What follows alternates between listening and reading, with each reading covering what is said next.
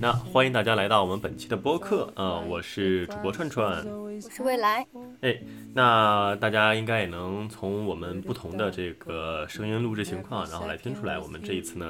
其实没有在一起啊。就像我们上期节目所说的，我们这一次呢，在呃两个不同的地方，然后选择采用这个线上录制的方式呢，进行我们这次节目的录制啊，也是我们的第一次尝试。然后，所以呢，如果中间有一些纰漏，就希望大家稍微多多包涵一下啊。那我们本期呢，就直切主题。嗯嗯，好像每一次有关于人类科技的突破，都会成为我们的一个呃探讨主题啊。我觉得这也是一个我们所立志想要做一个泛知识性播客所应该做的事情啊。那大家如果去关注最近的新闻，也应该会猜到说我们这一期想探讨的主题是什么。那首先呢，就像最开始一样，先给大家做一个小小的新闻播报。也就是今年呃三月初的时候啊，有一天我在刷微博和小红书的时候呢，哎，突然一下就炸了，嗯，就发现好多人在探讨一个事件。那这个事件呢，是来自于美国的一个科学家，然后叫做 Ringa Diaz。他所就是发表在 Nature 上的一篇呃论文，然后向世人展现说他们在二十一摄氏度的一万大气压的这么一个情况之下，然后呢实现了超导效应，是吗？我是是可以这么理解吗？是是，就是他的团队发现了一种全新的室温超导体，这个超导转变温度已经高达了二十一摄氏度，达到了我们日常的就是室温的情况下。这样的一个惊爆天人的发现啊，就是我能不能这么理解啊？这个意思说的就是，首先我要说明啊，我对于物理的这个接触真的是仅仅到这个高中分科的时候，所以就是我肯定无法去这个作为一个专业项的这个记者来去对魏老师进行采访啊，我应该是代表着部分就是像我一样，然后对于这方面没有什么相关。认知和基础的人，然后再向魏老师提问啊。那首先我就好奇，就是他所表达这个事情，呃，意思是说，在一个有限的干涉之下，这个有限干涉呢，就是指呃一万大气压这么一个情况之下，然后能够使这个导体就是材料，然后在一个室温情况下实现了这么一个所谓的超导效应，对吗？是超导体这个东西就没有一个元素，就说这个元素这一类是属于超导性质的，就是每一种元素。就特别是金属元素，都是有可能实现超导效应的，它是一种性质。就比如说我们的氢、硫这些很常见的这些元素，都是有可能成为一个超导体的。但是它的前提是在一定的条件下，比如说高压或者低温这样的环境下，它会转变成这个超导体。这也就是我们所谓的超导转变温度，就是过了这个温度。它的性质就由一般的导体转化为了超导体，显示出了超导性。那这个里面是不是就有一些基础的认知？比如说，就是导体的认知。我们呃一般所说导体的意思，就是说是它是否能够呃导电嘛，对吧？对我们这次聊超导体，首先我们要就是知道这个超导体到底是什么东西。就是听起来非常的高大上，但它其实非常简单。它的英文简称就是 superconductor。super 就是超级，conductor 传导。那就是超级传导，也就是说，在某一个温度下，它的电阻为零。对，那我再来帮就是大家所呃巩固一下这个概念，也是来提一个我想问的问题啊，就是呃我们所说导电，就很多材料是都是可以导电的嘛。就小时候我们学一些呃安全教育知识，都在说，比如说下雨天有个人被雷击了，然后或者说是有人被触电了，然后我们要用通过什么样的材料把它移开。呃，比如说我就是，即便是我用手，然后隔着衣服，然后但是依旧是可以进行这个导电的嘛，对吧？但是有一些材料在我们认知当中，就是是可以起到一个绝缘的效果的，就比如说橡胶嘛，是吧？对，嗯，就是所以说是我们生活中的很多材料，它本身都是具有这个导电性的，就是电子都是能够通过这个材料，然后在期间进行传递的，对吧？是的。但是基于一些材料的不同，它们的一个本身内部的一个电阻是。不一样的是吗？是的，就我们首先要知道电阻是什么东西。像你们上高中物理的时候，老师只会给你讲电阻是 R，它是材料的一种性质，它由材料的这个呃具体。材料的特性来决定的，它不是说可以改变的。就是我们在计算中，就是这个电阻是一个常量，但是导体是怎么产生的？刚好这块儿就是从我化学的角度，可以给大家很直观的去解释一下这个电阻到底是什么。就是我们有一块金属，金属大家学过高中化学都知道，金属一般都是带正电的，就是正电离子。比如说钠离子、钾离子，这些都是金属正离子。那么从这个金属的微观结构可以看到，它是一个原子核，外面有核外电子，对吧？这个这个还记得吧？嗯。那么这个核外电子呢，其实也就是它的最外层电子，它是非常容易逃脱的。就是这个原子核呢，对很外层的这个电子的控制力。非常的弱，那打个比方就是，假如我跟你离得特别远，那我就很难管到你一天在干嘛。但是如果我离你很近，那我每天都能管到你在干嘛，可以理解吧？非常形象。嗯，好，那假如你现在就是这个电子，你是这个核外电子，我是原子核，那原子核是带正电的，那这个电子是带负电的。那在这个金属的这个内部，这个金属。离子其实是规则的排列成一种网格状的，就是在我们的化学术语里叫晶格。嗯，那么这个导电的原理，也就是电流的这个本质呢，其实也就是电子在金属内部的定向移动。电子的流动也就是电流嘛，就跟以前说水管啊，电流跟水流很像。那这个电流。就是电子的移动，那水流就是水滴的移动。对，那我想知道为什么不同材料的一个电阻是不一致的呢？比如说，为什么橡胶它的电阻最大呢？那我们继续讲嘛。那呃，怎么样产生这个电流？你知道是从电子的定向移动。嗯。那么我们可以想象一下，在一个空间中有一个呃立体结构，上面有很多很多的小的原子在排列，就排列成一个非常规则的一个立体形状。它排列的非常的紧密，就像一个网格一样，这就是晶格。那么在这些原子的周围呢，有很多的核外电子，就是小小的核外电子。这些核外电子穿梭在这个原子中间，那么这个电子的定向移动呢，也就产生了电流。但是，就像人开车一样，你如果开的在车流特别。就是在车特别多的地方，你开得很快，是不是很容易撞上别的车？那这个电子也一样，它在穿梭的过过程中呢，很容易撞到晶格上的一些原子。那它撞到原子之后呢，就会有一定的能量损失。嗯，这其实就是电阻的由来，电流。就是电子定向移动产生电流，但是电子有可能撞上原子而产生能量损失，所以就产生了电阻。那我能不能理解为说，一个材料它本身那个原子密度越大，它的电阻就越高呢？哎，可以这么理解，就是它如果原子排的特别的致密，那它撞来撞去是不是很容易就撞到了原子？嗯，对吧？嗯。那么在这个。损失的就是在碰撞之后产生的这个能量损失呢，它会使这个导体发热。我们初高中学物理的时候都知道，电流通过电阻会转化为热能。对，转化为热能了。那么这也就是我们电阻的由来。那么超导体是一种什么样的东西？呃，等一下，稍等一下，就是在在你讲超导体之前，有些认知就是我觉得还是要稍微普及一下。就是刚才比如说我们有有提到说这个物质材料它本身的一个原子密度。然后来影响它本身的电阻，对吧？对。所以这样一定程度来上来说，就是原子的密度它不可能是呃完全的这个紧锣密鼓排列的，所以它一定是有缝隙的。因此，至于橡胶这样的材料来说，所谓的不导电，并不是说它完完全全的无法使这个电子通过，而是说它通过的一个就是量数比较小，所以就导致它无法形成特别大的电流，对吧？对呀，当然了。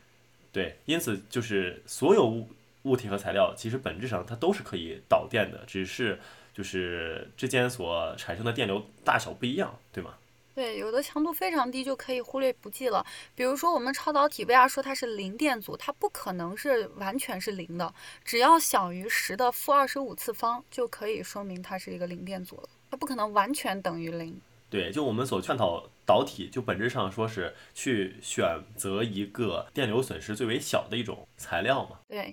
那我还有个问题，就是我们之前总说一些材料它本身可能它的一个导电性比较差，然后我们会把它列为所谓的绝缘体。那为什么有些时候说，就是比如说它进了水，然后那它就成为了一种导体，它就变得易导电了呢？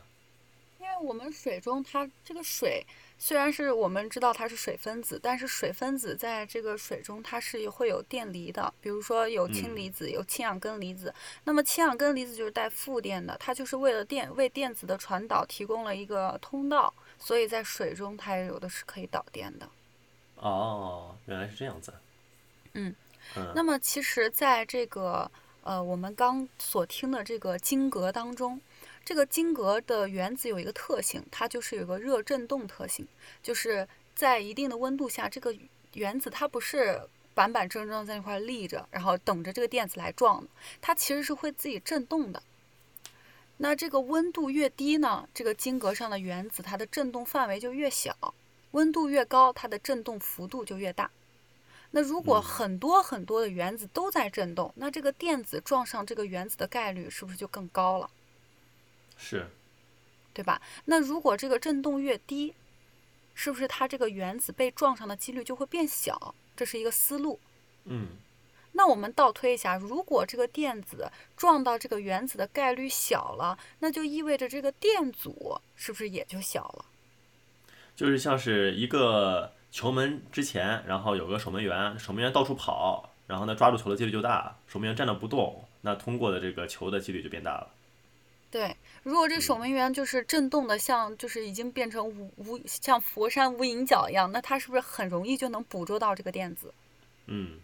那我们反推就是，如果当它这个温度足够低，那这个原子振动幅度非常小，那么这个电子撞上原子的这个概率是不是就会降低？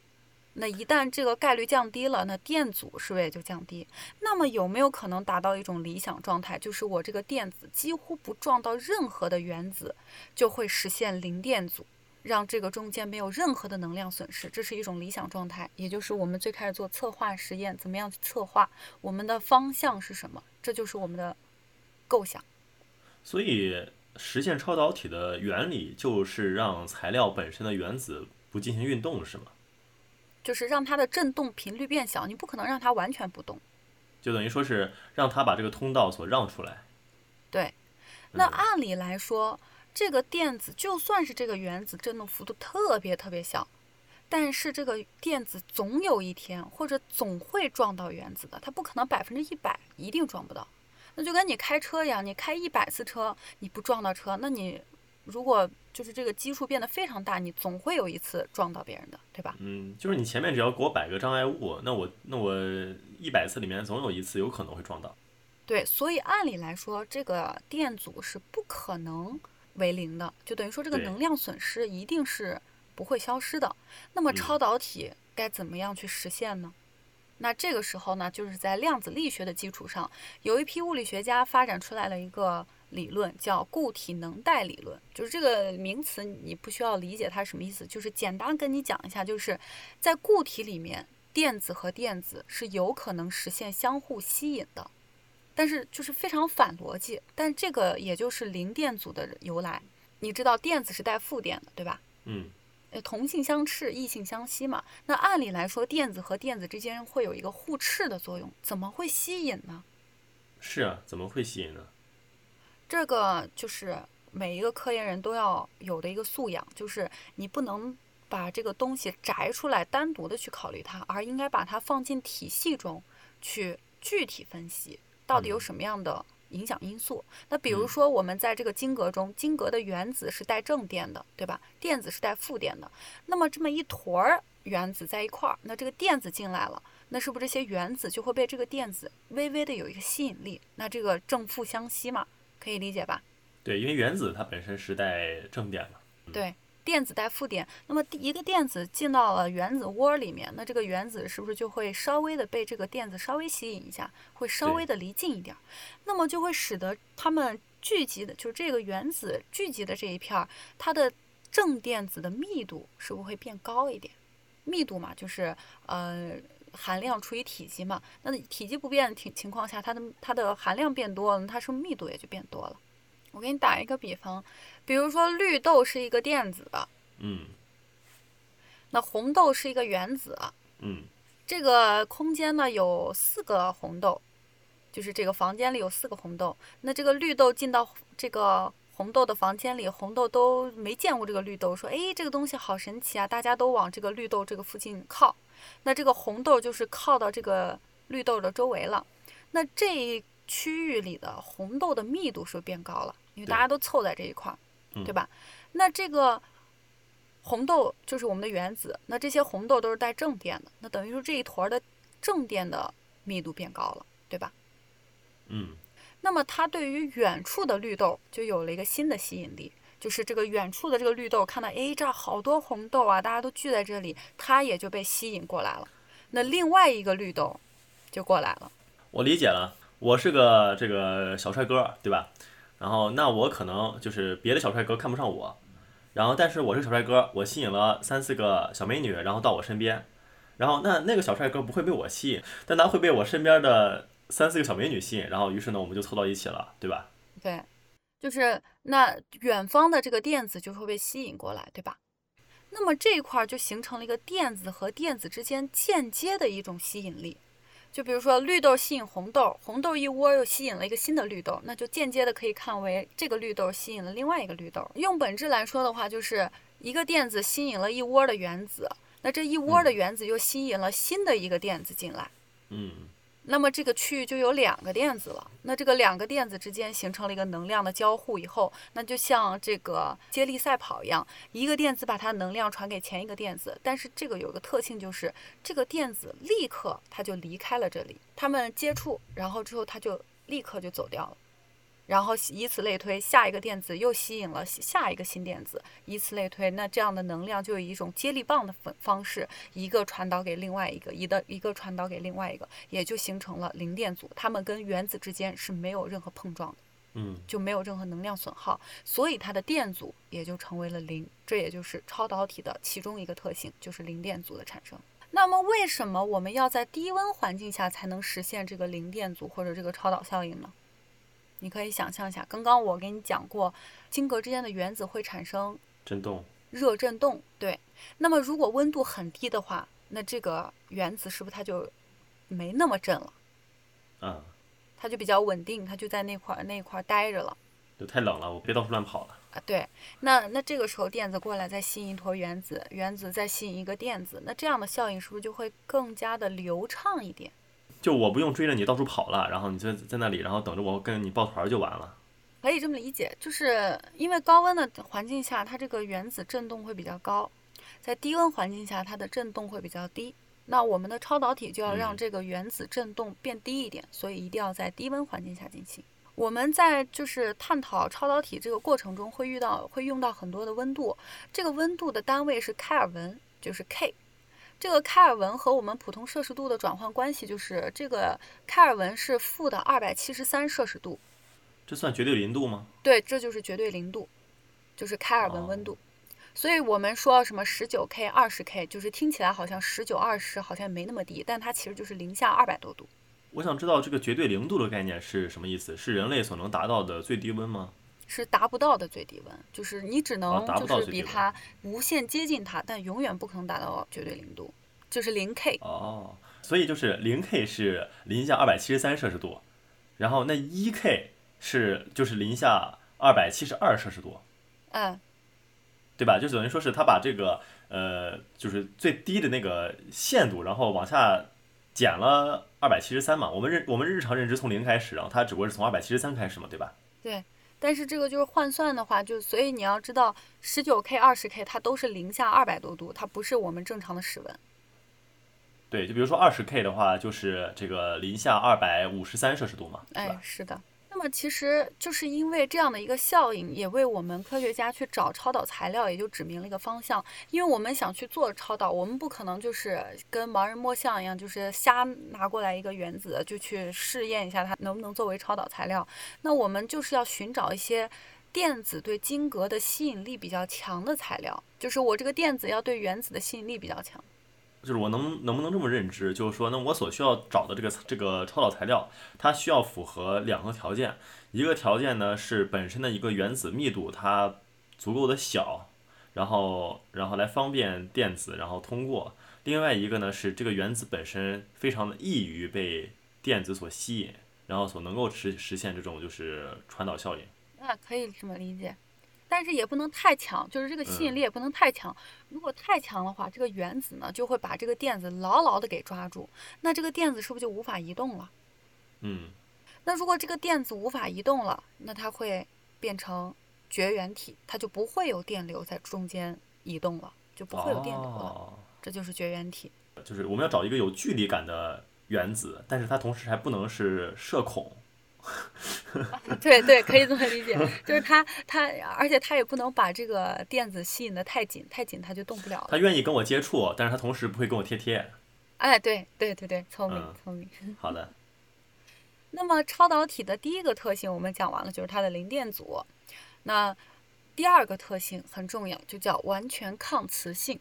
就是简单的理解，就是这个超导体呢，它是排除掉了所有的磁场的。就是正常的话，磁场是会穿过这个材料，但是这个超导体呢，它可以把这些磁场都排除在外。那具体的原理呢，就是简单来说，就是超导体它在内部形成了个电流，那这个电流就会也叫涡流，它自己会产生一个磁场，跟外面的磁场相抵了。那它怎么相抵？大小相等，方向相反。所以这个磁场是不能穿过这个材料的，只能绕过这个材料。就比如说球是个超导体，它周围的这些磁场都是绕过它过去的，它不会穿过它，只会绕过它。这叫完全抗磁性。哦，这个让我想起来了，就是磁悬浮的原理是吗？对，这就是磁悬浮。我们去做磁悬浮列车，就是以前有一个实验啊，就是做了一条莫比乌斯的钢带轨道，就是莫比乌斯环的那个钢带轨道，上面大概放了有两千左右个超强的女磁铁，就是这个具体是什么你不用知道，就上面什么磁铁？很多磁铁，女女磁女铁？磁铁，对，金属旁一个女，哦。我我想还还有男磁铁、女磁铁。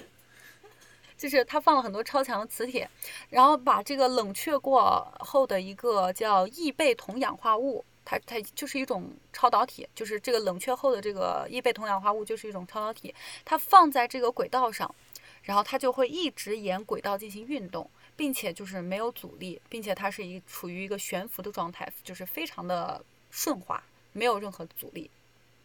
那么这个原因呢，就是因为这个抗磁性，就让这个小的磁铁的磁磁力线没有办法穿过磁场，它就发生了一个畸变，它就是弯了。它本来是直直的往上走，但是由于这个呃超导体的完全抗磁性，它不能穿过它，那它又想办法过去，那就只能绕。就像你开车一样，前面有一个你无法穿过去的柱子，你就只能绕开这个柱子走一样。那这个磁，那这个磁力线呢，也就是没有办法穿过它，它就绕开它了，形成了一个畸变。那从而呢，产生了一个向上的浮力，使得它可以在这个呃这个女磁铁上面可以进行一个呃磁悬浮的一个状态，这也叫麦斯纳效应啊、呃，也是由我们一个呃科科学家叫麦斯纳发现的。那我们生活中最常见的超导体的一个应用就是磁悬浮列车。那这个列车的原理就是在这个车厢底部装了很多的超导线圈，超导线圈就是拿超导体做的。那么路轨上沿途安放一些金属环儿，如果这个列车启动的时候，那这个金属环切割这个磁力线，也就磁感线，那刚好产生了一个和超导体方向相反的感生磁场，那就是等于说大小相等，方向相反，两个抵消了。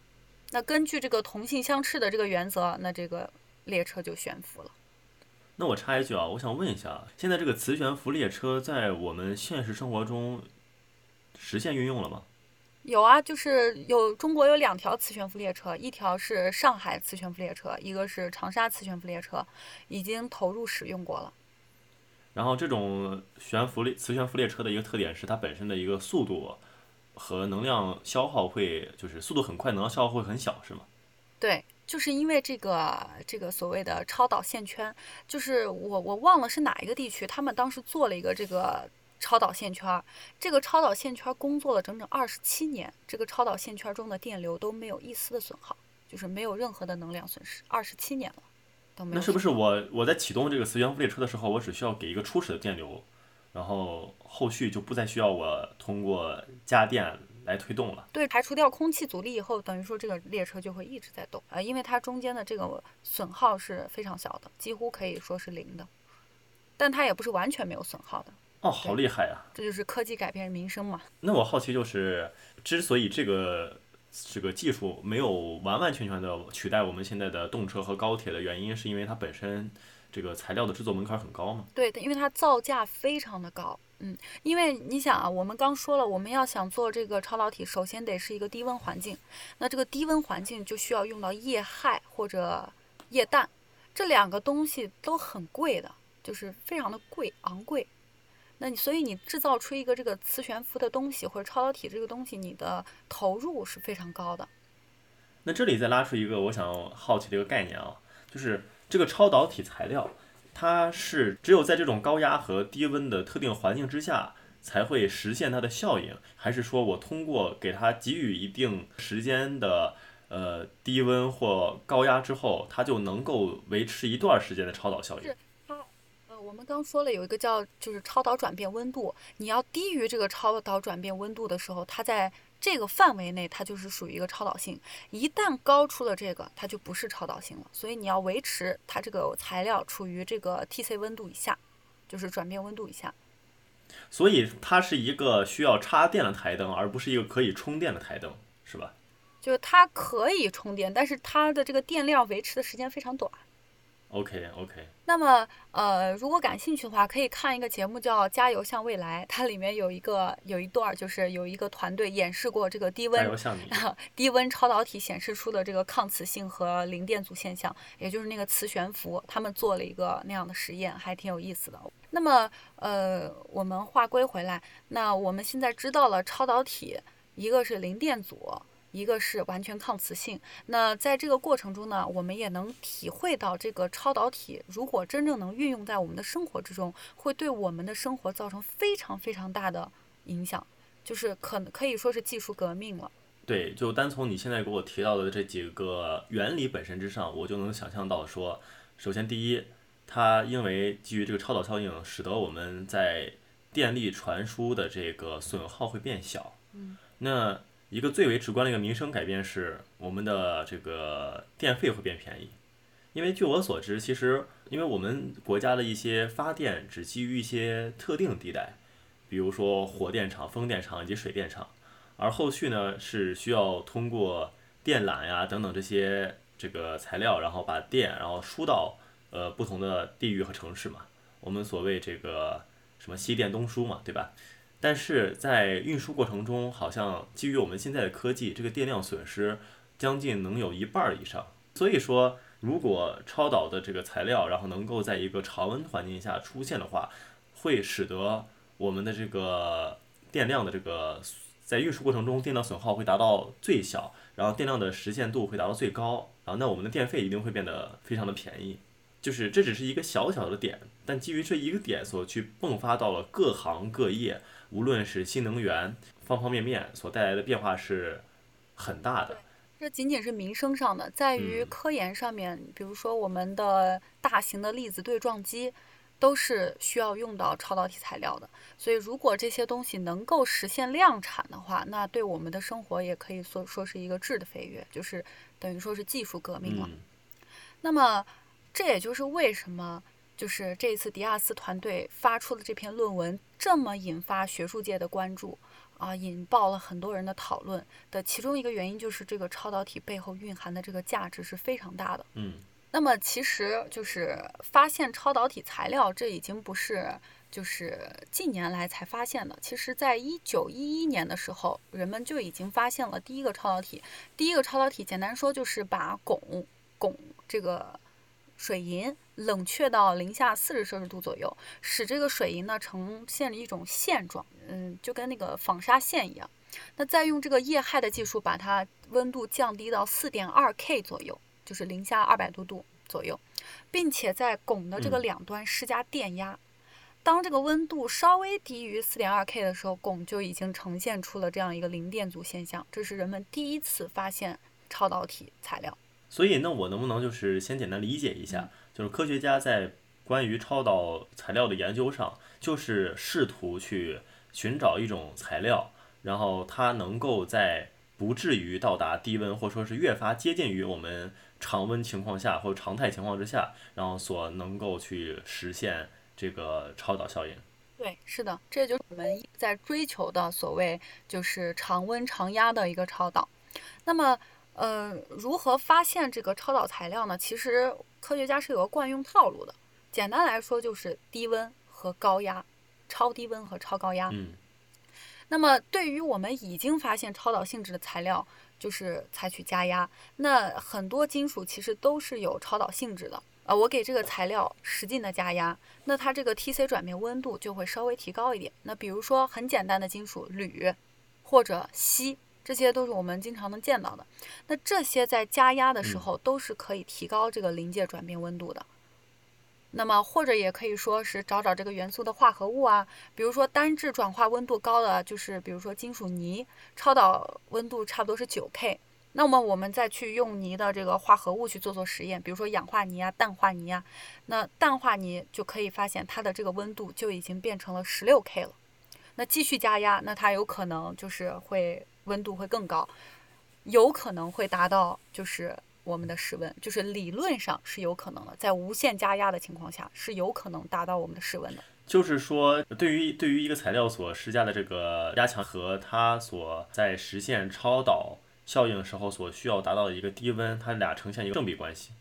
呃，压强越高，然后它所需要去达到的一个低温呢，就越就也也就越高，就越接近我们的室温，对吧？是的，这是一个正比关系啊。嗯那么这一次新闻还有一个爆炸之处，就是他所说的是常温下，就是我们所所说，其实就是可能零下一百度左右，我们就已经说它是高温超导体了。就比如说零下一百九十六摄氏度的时候，就已经说它是高温超导体了。它这一次的实验等于说做到了摄氏度二十一摄氏度，那这对于这个而言就已经是超高温的超导体了。对我感觉说它做到零度以上都已经很了不起了，它直接把这个标准然后放到了二十一摄氏度，嗯那几乎就是我们的一个室温条件了。而且他所说，它只需要在一万个大气压这个压强之下，然后所去实现。然后那这样我也想再提个问题，就是说是一万个大气压到底是一个怎样的概念？就是我们现在能接触到的大气压就是标准大气压嘛，一个大气压，我们现在能接受到的。你像就是在高中化学题里面，就是什么标框，什么标框什么标准状况下就是标准大气压和标准温度下，这就是标框。那一万个大气压和之前的实验相比是下降了非常非常多的。那么其实加压这个事情听起来非常容易啊，就像我们做实验策划的时候，就是说啊，我给它加压，加压到多少多少千帕，我们就可以做出这个实验。但是其实加压是非常困难的。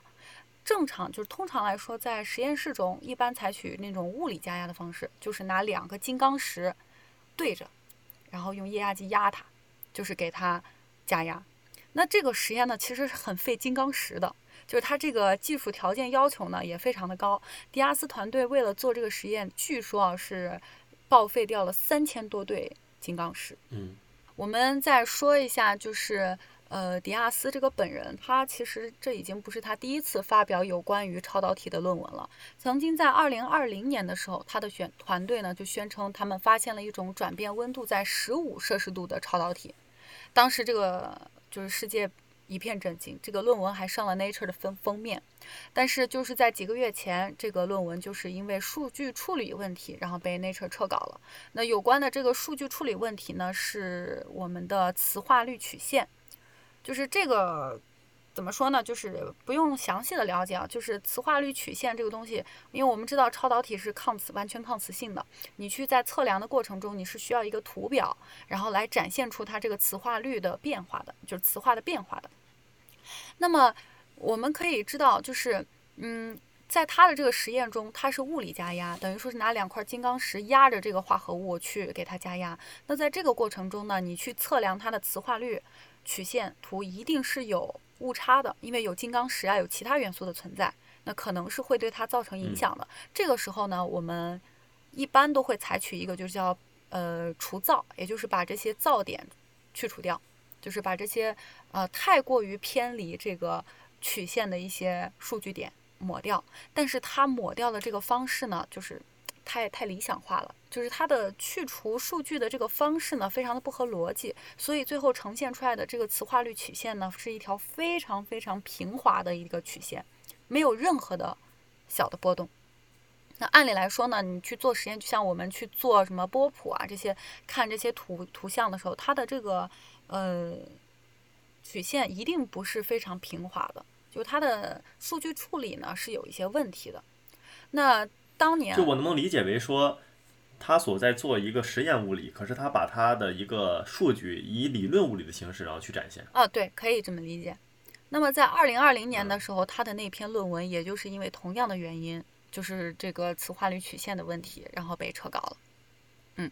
那这里插一句啊，就是说他这个撤稿和呃最新一篇稿件的一个投稿时间，我觉得也很微妙，因为他的第一篇关于超导的稿件是在二零二零年，然后去投稿，然后在二零二二年的这个九月份被撤稿。嗯，那他在今年所去发表的他关于这个二十一摄氏度，然后一万大气压下的这个超导材料的论文呢？呃，在今年的一月份，也就是二三年一月份发布，而他的投稿时间呢是二二年的八月份，也就是说他在二二年的八月份，然后投稿了他第二篇稿件，然后接下来没隔一个月，他的第一篇稿件在 Nature 上被撤稿了。对，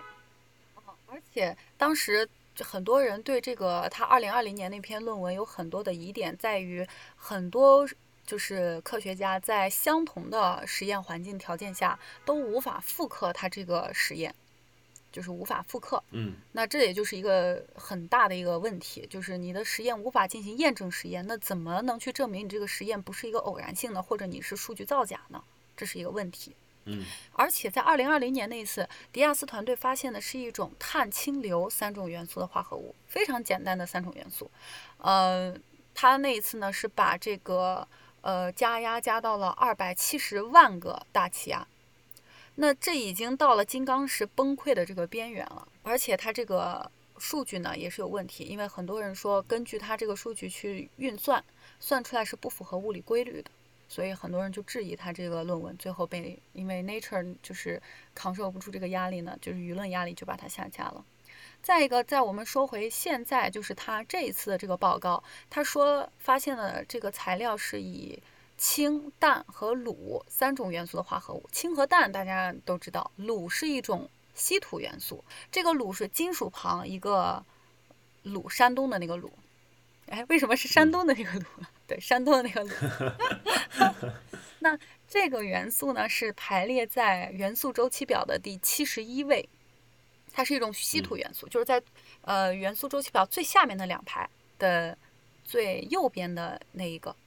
啊，它是一种银白色的金属，它的这个熔点和沸点很高，它的化学性质非常的活泼，它活泼之后会氧化嘛，就是氧化成一种白色粉末状的物质。这个东西是有毒的，而且这种元素是提取非常困难，价格也是非常昂贵。所以我一直在想，迪亚斯团队是真的有钱，就这些贵金属啊，这些金刚石啊，说用就用，真的挺有钱的。因为这个东西，本身好像也背负了很多 title，比如说什么哈佛大学，然后等等这些实验室都给他赞助。对，那这个东西全球的年产量也就只有十吨。目前这个元素呢，一般只用于这个实验室的研究，还就是其他的用用途呢是比较少的。可能他选择这个元素的一个原因，也是因为稀土元素的特性啊。稀土元素本身它自己是具有一种顺磁性的，就是说材料对于磁场的这个响应是非常弱的。那包括其中一个蓝系的元素，在六 K 的时候就已经实现出了超导性，就是它的 TC 温度非常的高，所以它可能想到了用卤这个元素。那说实话，就是人们对于这个研究实验的呃乐观性还是太高了一点。就说是，即便即便我们退一万步说，他的这个论文这一次没有出现任何问题，然后甚至人们都能去复刻的话，也会因为这个材料本身太过于稀缺而无法实现这个大规模的普及运用。是。但是这是一个学术界的进展，就是我们发现了常温常压下的这个超导。它如果这个论文是真的可实性、可可实现的，并且可以被验证的，那它一定是拿诺奖，没有问题的。嗯嗯，那我们再划归回来去探讨它这个论文本身的一个可行性和真实性。对它这个这一次呢，也是同样，它开完发布会，就是开发布会的当天呢。就有很多很多科学家去聆听了这一场发布会，包括呢也有传闻啊，是也有很多的诺奖得主到了现场去听这个演讲。但是等到结束以后呢，这个主持人因为种种的原因，但是没有说是为什么，就是取消了这个会后的提问环节。那这个论文一经发出呢，呃，很多人去呃去看他这个数据和它这个图像，发现了存在着跟他上一篇论文一样的问题，就是这个磁化率曲线太过于完美，它是非常平滑的一条线，就是没有多余的任何一点数据点，就是我看了就直说绝，就是基本上不可能在实验室做出来。嗯，而就还过于太还是太过于理论了，是吧？就没有加入任何的这个实验性的干扰可能性等等你。说它理论吧，它都不能说理论，因为通过它这个磁化率去计算的话，它也是不符合物理规律的。那具体的计算呢，我其实我也不太懂，因为我也不是学物理的。但是有人说呢，就是通过这个物理计算，它是不符合物理物理定律的，所以很多人呢都在质疑它这个论文的，就是。真实性或者数据的真实性，现在也是就是议论纷纷。就我能不能理解为说，第一，呃，它的一个数据表现太过于理想，嗯，然后其次，基于它这个理想数据的表现，我去投入计算之后，发现它得出来的结果是不符合现代物理学规律的。对是的，难道物理学嗯不存在了吗？总不会吧，是吧？嗯而且在迪亚斯身上啊，以前也出现过一个更夸张的问题，就是他声称啊，他制造出了金属氢。那就像我们刚刚所说的，就是我们超导的一个呃一个特性，就是它电阻为零，是因为它中间的原子要排列的稀稀疏一点，这样子电子不容易撞到原子上。那么最小的原子氢原子，对它非常的稀疏。那如果这个氢可以变成金属的话，就理论上其实是可以变成金属的，因为它这个核外电子如果就是把它加压，让它这个原子达到非常致密的情况下，它这个原核外电子可能是会被挤到表面上来，而去形成一个表面的一个电子，那它氢有可能就变成了一个氢正离子，就变成了一个金属离子，但是这个可能性很低，就是它要加压加的非常非常高的压才可以实现。但是他就是迪亚斯曾经就说他好像制造出了金属氢，但是很多人呢就去质疑他，就说那让我们验证一下呀，或者让我们看看你的数据啊。他却面对这种种种质疑呢，他却声称自己做实验的时候实验品坏了，所以结果呢啊他也不知道是怎么样，然后最后结果也就不了了之了。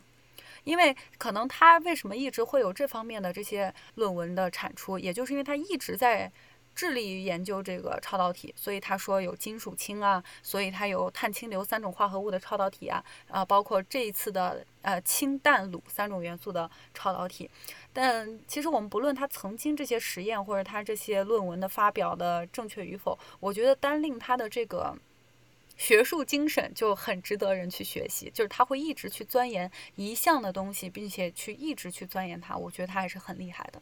就这个人满是执念，但是他满是执念的情况之下，他又全身都是污点啊。对，但是它这个数据造假也，呃，现在也没有一个定论，就是，呃，因为我我我们也都不是这方面的专业领域的人士，但是我就是最近有关注一些，就是就是做这些凝聚态物理专业的人所说，就是放出狠话，就是说如果这个超导体真的有可能实现的话，我就。呃，反正就发了很多毒誓，就说这个一定是不可能是真的，因为在他们的认知里，这种情况是不可能发生的。对，嗯，当时这个新闻出现的时候，反正各大公众号和这些呃 UP 主们，甚至很多的抖音号们，然后都非常的这个群情激动啊。然后，因为他们终于又有了这个选题话题了啊。当然，就是也是因为说我们人类已经呃几十年里面都没有过这种过于突破的技术性革命了，对吧？就从第一次、第二次，然后到第三次计计算机革命，到迄今为止，就是科学家们都在致力于说去探讨人类下一次科技呃爆发或科技革命的一个选题或命题在哪里。当然，现在了，我们也确确实实呃在各个的科技方面都在不断的去做尝试，比如说人工智能，然后新能源以及超导材料等等。就包括超导材料的研究，其实也是入选了二零二二年的一个是基础科学选题之中，就是它是一个重点被关注的一个对象。对对对，因为我们进入到了现代社会以后，有一个普遍认知，就是我们相信科技能够使人类生活更为美好，因为本质上人类社会的矛盾都是集中在所谓的资源分配不均，而所谓的资源分配不均，一定程度上又本质它的本质又是因为说是资源本身的一个稀缺程度问题，而如果有一项技术，然后能够去呃增加所谓的这个资源的生产量，或者说是资源的利用率而言，那它对于人类社会的诸多问题，以及对于最为基础的人类民生啊具体的生活呃表现来说，一定是有非常大的帮助，然后能够去提升人们本身的一个生活质量的。这也是为什么人们会如此去关注这一新闻的一个原因。但是我们也都知道，就是科学的实验理论基础之上，容不得半点的造假和基于人类主观意志的幻想所希望达成的一些效果或成就。因为我记得前段时间看了一个新闻，不知道是真是假，然后但是他有提到一个事情，就是说。呃，两千年初，人们对于这个阿兹海默症啊，我们都知道，阿兹海默症是一个当我们人类认知到这个病理存在情况之下，困扰了人们几十甚至上百年的一个病症，而科学家也一直在致力于说是如何去治疗这一病理，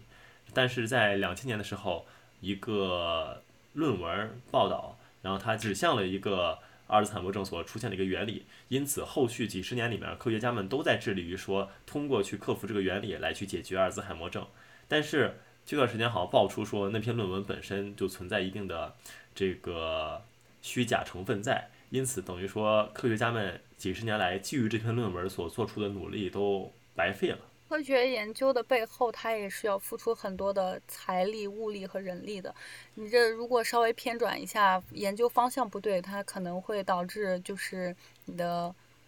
投入，但是没有什么产出。而且引用我们导师的一句话，能用到民生中的科技才真的是好科技。像我们之前有聊量子力学也好，相对论也好，这些东西听起来好像跟我们的生活很远，包括这次的超导，那其实跟我们的生活是息息相关的。那比如说我们的这个量子力学，为了很多基础科学打下了基础。那包括相对论呢，也是运用在了我们的导航之上，就可能你。不知道，但是它充斥着充斥着我们的生活，所以怎么样去做一个好的一个科研呢？或者做一个好的课题，就是要看能不能运用到我们真正的民生当中，能不能运用到我们生活当中。让其实一个好的科技，就是我们在生活中能看到它，就已经是非常完美的。比如说我们现在二维码，这就是非常好的一个体现了。对它或许没有很高的一个技术门槛，但是它能够给予我们人类社会一个非常大的便利，那它真的就是非常伟大的一个科技发明。对，还是期待迪亚斯团队之后的一些发生吧，我还是会继续跟进看一下的，因为毕竟这个也算是一个大事儿了。哦，对了，呃，另外就是呃，我跟未来呢，然后可能会去开一档新的博客，当然就是开档新的博客的前提，并不是说是我们要。停更这个播客，这个播客我们会一直在我们能力范围之内，然后持续更新下去的。但是我们对于话不投机 Podcast 的一个定位呢，是一档泛知识性播客，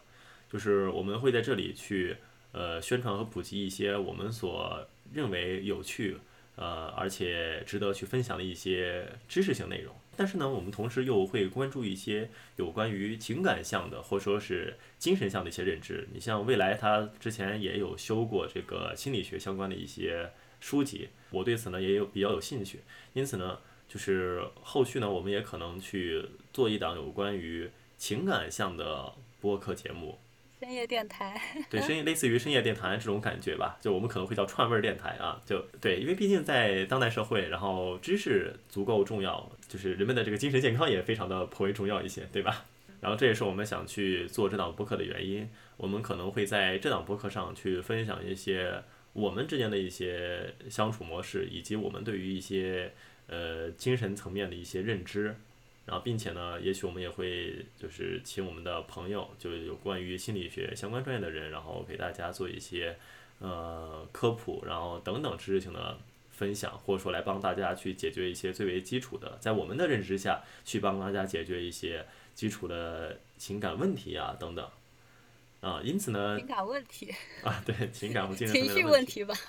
啊，对情绪问题，情感问题就有些狭隘了。情绪问题啊，情绪问题。啊，那因此呢，这里呢也是给大家做一个小征集吧，就说是如果大家呃有想要去向我们进行提问的，因为我们这个播客，我们这档播客做了也也有段时间了，到现在也差不多快小半年了，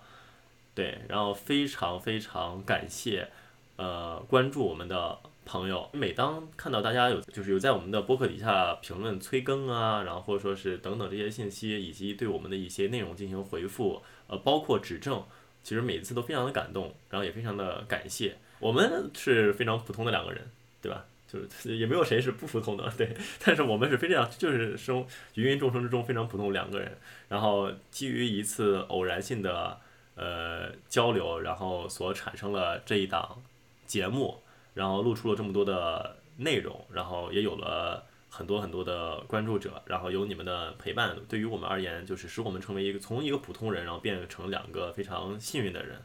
然后因此呢，也非常感谢大家。呃，就因为之前我们也从来没有发过一些像是公告啊这些东西来去告诉大家这些内容，然后因此呢，我们就趁这期节目以及趁我们有这个想法啊，目前还只是个想法，还没有确定。然后因此呢，也是做一个向各位听众朋友们表白，就是告知于你们说，呃，表达一下我们的感谢，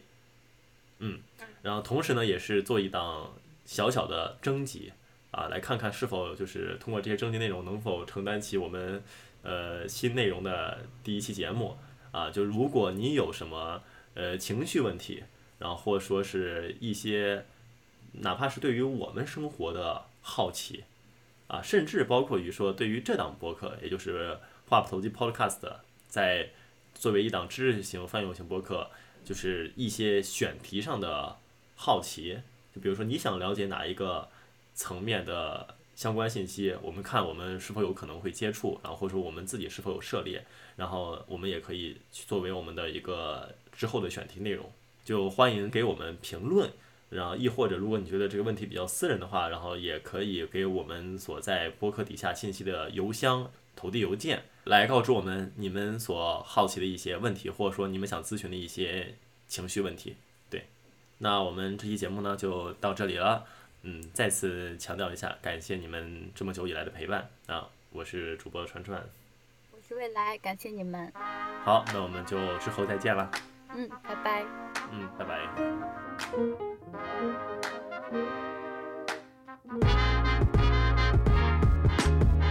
Uh, I feel like Romeo. Why? Cause I know that she done me cause she told me so. I feel like dancing. I feel like Dosito.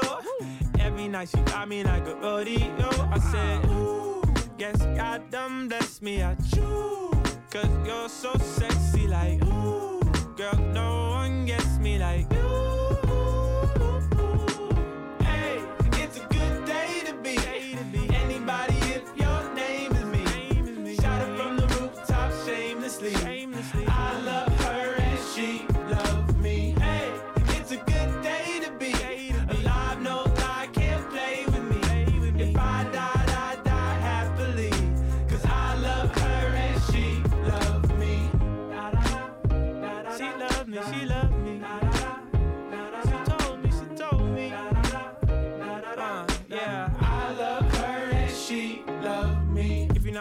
Didn't surprise me. When I got you, I'm out of caught lightning. In the palm of my hand, you got me goddamn and way it is random. Ooh, I can never lose you. Uh, I would never want to. Uh, you the missing piece, only thing I need. Ooh, got me praying to Jesus. We got the telekinesis. I want the neighbors to see us. Fucking in so many places, I can't even look in the face of the preachers. You created with this shit, making up new positions. You got magic in them hips, don't let them tell you different. Guess God done bless me. I got them bless me. Cause you're so sexy, like you so sexy. Girl, no one one gets me like